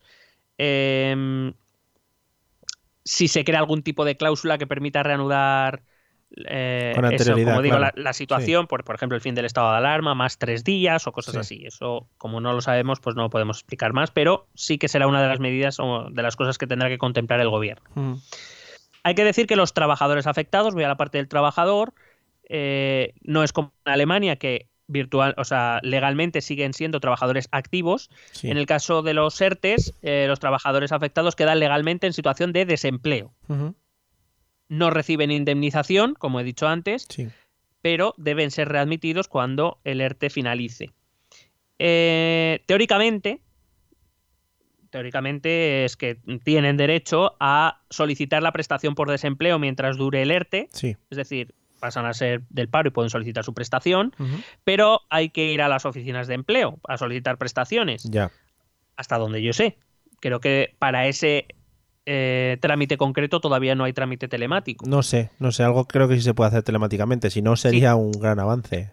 Yo sé que, por ejemplo, telemáticamente sí se pueden La de renovar. renovación, cada sí. tres- cada- sí, eh, renovar, mm, solicitar información, lo que no sé si para ese trámite concreto de solicitar, porque, bueno, teóricamente ya no se debería necesitar, porque las empresas creo que ya mandan las, La documentación. los document la Sí. documentación ya, el informe de empresa este ya lo mandan, o lo deberían mandar online, quiero decir, en teoría, Bueno, antes ibas a, ibas a que te preguntaran qué qué te gustaba hacer y esas cosas. Era muy bonito. sí, bueno. Bueno, sí, claro, también tienes que ir a darte de alta en el en la lista de desempleo, con lo cual habrá que ver qué medidas pone el gobierno para evitar los posibles trámites presenciales. Sí, Eh, además hay que recordar, y ya no tanto por eso, sino porque, como hemos leído antes, los trámites administrativos han quedado suspendidos, ya. con lo cual habrá que ver. Entonces, esto quiere decir que teóricamente cuando acabe el estado de alarma, alguien que ya se haya visto afectado por un ERTE puede ir a reclamar el paro del que no ha disfrutado durante ese tiempo. Pero claro, hay gente que necesitará el dinero el día 10. Normalmente el paro, eh, la seguridad social te paga el día 10 el desempleo. Sí, El día 10 de abril a lo mejor hay gente, esto seguimos en estado de alarma y hay gente que necesita ese dinero. Entonces, a ver cómo lo, cómo lo resuelve. Tendrán que sacar una medida al respecto.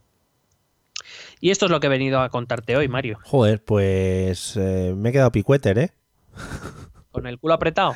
Sí, bueno, no, o sea, lo que sabíamos, un poco eh, cerrar un poquito temas que quedan ahí un poco en el aire y colgados y, y que muchas veces, pues por la infoxicación o como coño se llame, eh, que nos meten en la cabeza los grupos de WhatsApp, nos perdemos por ahí en los cerros de Úbeda, pues siempre está bien saber, incluso saber dónde lo podemos leer, ¿no? O sea, que digan las leyes y que le echemos un vistazo y que sepamos que esto no viene de, que se lo haya inventado ni Pedrito, ni Manolito, ni Pablito. Claro, además la página web del BOE eh, pones las referencias que yo doy y te, te saca directamente. O sea, quiere decir que es información accesible al ciudadano, a veces no muy fácilmente entendible, porque es lenguaje jurídico en muchos casos, pero que sí que sepamos que también esa información está a nuestra disposición y que si queremos contrastarla eh, lo, podemos hacer y además creo que sería un buen es un buen ejercicio democrático. Pues a tope con ella. Eh, vamos a escuchar los métodos de contacto. Si queréis contactarnos ahora, pues eh, eso, vamos a estar online pendientes, como siempre, vamos, de, de todo lo que nos vayáis contando. Y, madre mía, es que no paran de entrarme en WhatsApp. Escuchar estos métodos de contacto no está en nuestro WhatsApp porque más gente dándome la coña ya no puede ser. Ya no puede ser. ¿Quieres preguntarnos algo? ¿Proponernos algún tema? ¿Exponernos tu opinión? Ponte en contacto con nosotros. Es muy fácil. Envíanos un correo electrónico a esta dirección. Esto también es política.gmail.com. También puedes escribirnos en nuestra página de Facebook. Esto también es política. O en nuestra cuenta de Twitter, arroba etepolítica. O si lo prefieres, visita nuestro blog. Esto también es política.wordpress.com. Recuerda que puedes suscribirte a nuestro canal de YouTube. Y si quieres charlar con nosotros directamente, únete a nuestro grupo de Telegram. Busca el enlace en nuestras redes sociales porque tú también formas parte de Esto también es política. Bueno, pues hasta aquí el episodio 109. Eh, muy buen episodio, muy buen episodio. Eh, ¿Tienes algo que comentar ahora? No tendrás ningún viaje a Italia, ¿no? Dentro de poco, Pues no lo tenía planificado, por lo que sea, ¿no? por lo que fuera. Vale, por lo que vaya siendo. bueno, No pues sé. nada, ni ningún viaje a ningún lado, ¿no? Eh, no, Vale. creo que, bueno, eh, creo que tengo un viaje a- al Mercadona en algún momento. Ah, pero bueno, vamos. pues cuidado, cuidado con eso, ¿eh? Hay que, hay que currárselo. Yo simplemente, eh, antes de despedirnos, te voy a dar una cláusula muy importante. Eh, tu despedida en estos 109 episodios ha sido un besete. Creo que deberías empezar a controlarla a partir de ahora. O sea que, ¿sabes? Vete planteándotelo porque la gente no está para besetes, ¿vale? Mientras dure el estado de alarma voy a cambiar mi despedida. Vale, venga, pues nada. Amigos, Pero aparte, antes, antes de irnos, sí. el tema papel higiénico, ¿cómo lo ves? Eh, muy bien, yo ya lo he dicho. Creo que la gente se está olvidando de lo que es el agua y el gustico del agua, ¿sabes? O sea, Pero eh, que quiero decir que. y- pero yo lo que no entiendo es, con todo el papel higiénico que se han llevado ya, sigue fal- o sea, siguen llevándoselo. O sea, pero cuánta, cuán- ¿cuántos culos hay que limpiar? muchísimo, muchísimo culo. Hay muchísimo culo. Pero tú, ese gustico de levantarte del váter así con lo que es el, la- lo que es el calentico ahí todavía, e irte Sí. a la ducha, ¿no? Y meterte directamente. Y Qué darte con un chorro a presión. Qué bonito, qué bonito. ¿Ves? Pocas cosas como esa, también te digo. Por eso los coreanos están, están manejando también esto de la crisis, porque no necesitan tanto papel, tienen váteres de estos. Y en, Ja- y en Japón, claro. Así están, si es que así es la vida. Bueno amigos, pues nada, con esto y con la pena de que por cierto no han anulado Operación Triunfo, eh, ¿Ya lo han hablado? sí, ya no han anulado, ya se han pirado para sus casas. Con esta pena nos despedimos. Han Eh, ido en transporte público. claro, sé que van, lo- van los profesores a intoxicarles allí. Nos vemos en el episodio 110, que seguiremos hablando seguramente de temas políticos que se avecinen en el futuro, que van a estar un poco eh, también rodeados de, de viruses y de coronaviruses. Y nos seguimos escuchando. Esperamos que os haya gustado y que hayáis disfrutado y que hayáis aprendido. Así que, ale, hasta luego. Un choque de pie.